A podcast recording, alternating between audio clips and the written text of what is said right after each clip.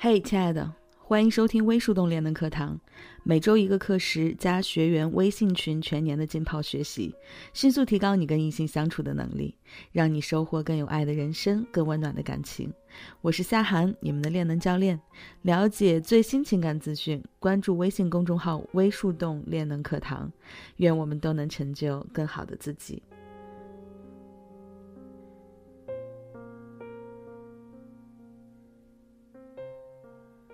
上一节分享呢，我跟大家讲了如何运用心理学效应加大他离开的成本的上半部分。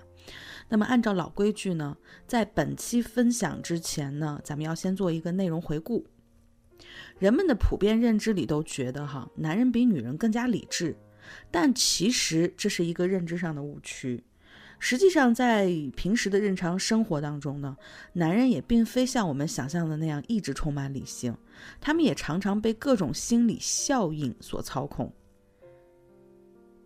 前几天呢，我跟大宝去麦德龙去采购一些生活的日用品，当时他看到货架上的黑皮呢在打折限购，而且呢已经所剩不多了。一向善于精明计算的大宝突然间做了一个出乎我意料的举动。他开始毫不犹豫地往购物车里搬运那些啤酒。一般来说，遇到打折优惠的情况，我们家大宝首先是会计算每一件单价，看看到底是商家的价格游戏呢，还是真心便宜。可是这一次，他居然像占了天大的便宜一样，一丝不苟地拿满了商家限购的量。然后，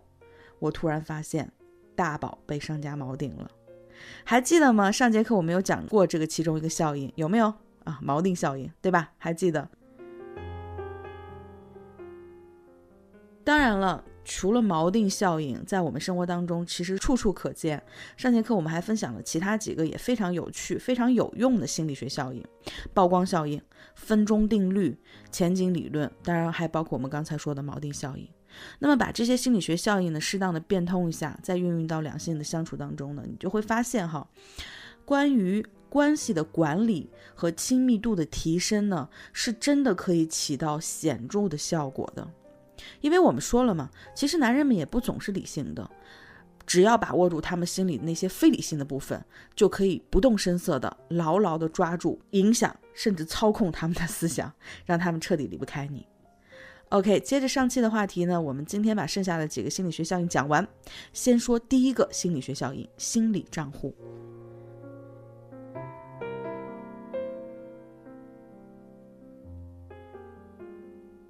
心理账户呢，是由芝加哥大学的萨勒教授所提出来的。起初呢，这是一个行为经济学的一个重要的概念。由于消费者心理的账户是真实存在的，所以我们在做决策的时候，往往会违背一些简单的这种传统经济学运算法则，然后做出很多特别不理性的一些消费行为。所以呢，塞勒认为呢，小到个体家庭，大到这个企业集团，都有或者比较明确的，或者是这种潜在的心理账户系统的存在。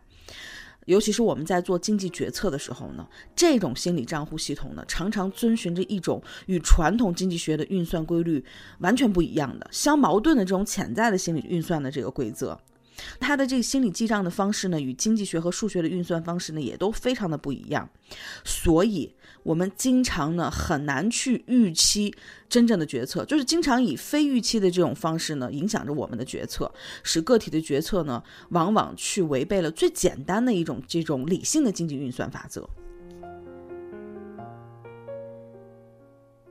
我打个比方啊，这听起来有点拗口，但是。生活当中真的是经常见到，比方说有一场你很想去看的话剧，结果呢，你出门之前遇到了特别大的暴雨，这时候呢，你还会继续前往吗？你去不去其实并不完全取决于这场暴雨的大小，还包括你手里的话剧门票在你心里的价值，这东西就关系到这个心理账户了。打个比方，同样是售价三百块钱的门票，你可能面临三种情况，第一种情况。门票是你自掏腰包高价购买的。第二种情况，门票呢是朋友或者客户送的。第三种情况，虽然这个门票呢是别人送的，但是你也知道，首先一票难求，并且这个是对方借机还你之前的大人情，他之前欠你的人情，他拿这个票来还的。OK，咱们设身处地的想一想以上三种情况。相信大多数人在第一种和第三种情况之下呢，都依然会冒雨前行，唯独第二种情况是最容易被放弃的。我问过很多人啊，得到的结论都差不多。同样是售价三百块钱的门票，怎么得来的，其实没有影响它的价值，对吧？无论是别人送的，还是你自己掏腰包的，还是或者别人还人情的抵债的，它都是值三百块钱的。可是为什么当我们自掏腰包购买的时候，就觉着如果不去的话，就是有一种很真实的感觉，我损失掉了这三百块钱。但是别人送的就没有那么强烈的损失感呢？为什么同样不是自己花钱买的，别人的这种好心赠与或者随手转送和别人用来抵债的，你的心理感受也会有这么大的不同？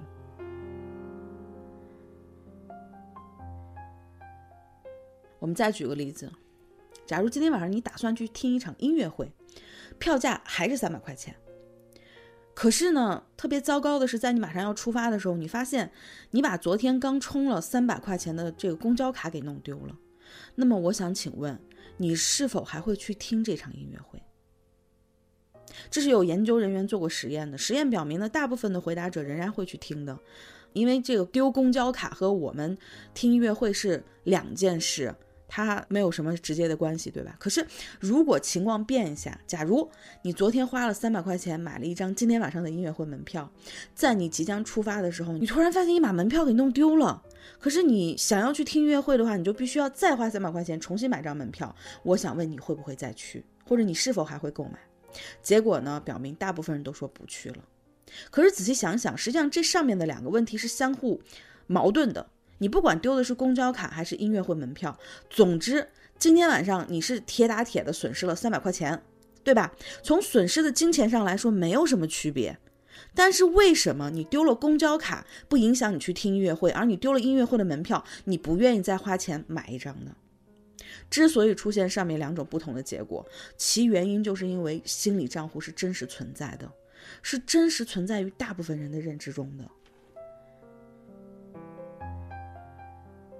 正是因为在人们的脑海中呢，把公交卡和音乐会门票归到了不同的账户里头，所以丢失了公交卡呢，不会影响音乐会所在的账户里的预算和支出。那么大部分人仍然会选择去听音乐会，顶多心情会受到一点影响。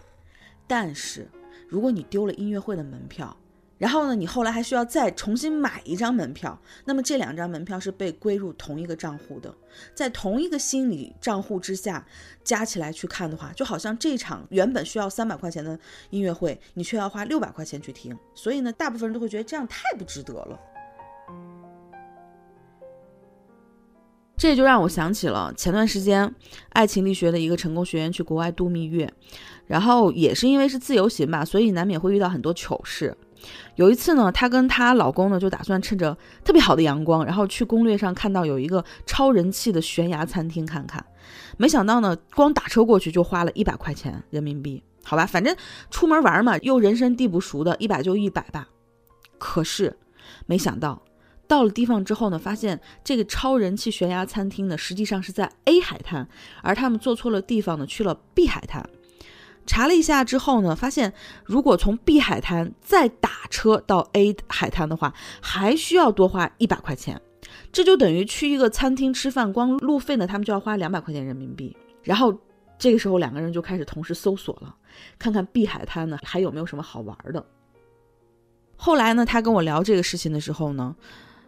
我就运用了心理账户的效应跟他说，我就问。假设啊，今天早上出发的时候，你发现你丢了一百块钱，会不会影响你们去悬崖餐厅？